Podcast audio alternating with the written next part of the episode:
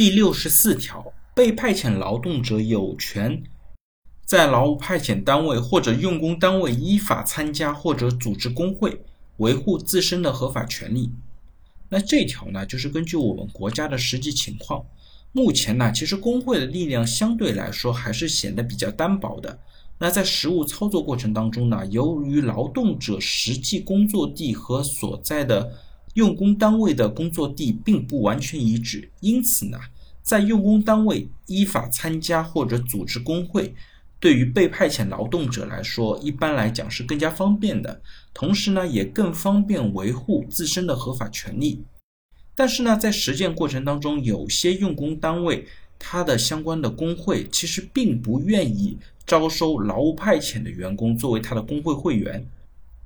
所以呢，在实践过程当中，往往可能会产生一定的矛盾。而因为劳务派遣员工呢，本身也是处于一个比较弱势的地位，他在有些权利的争取上呢，其实并不是那么的强硬，往往会放弃掉一些他本应该享受的权利。在这边呢，我们国家希望通过立法的方式把这一点明确下来。但是呢，实践过程当中，我们可以观察到的是，的的确确还是任重而道远的。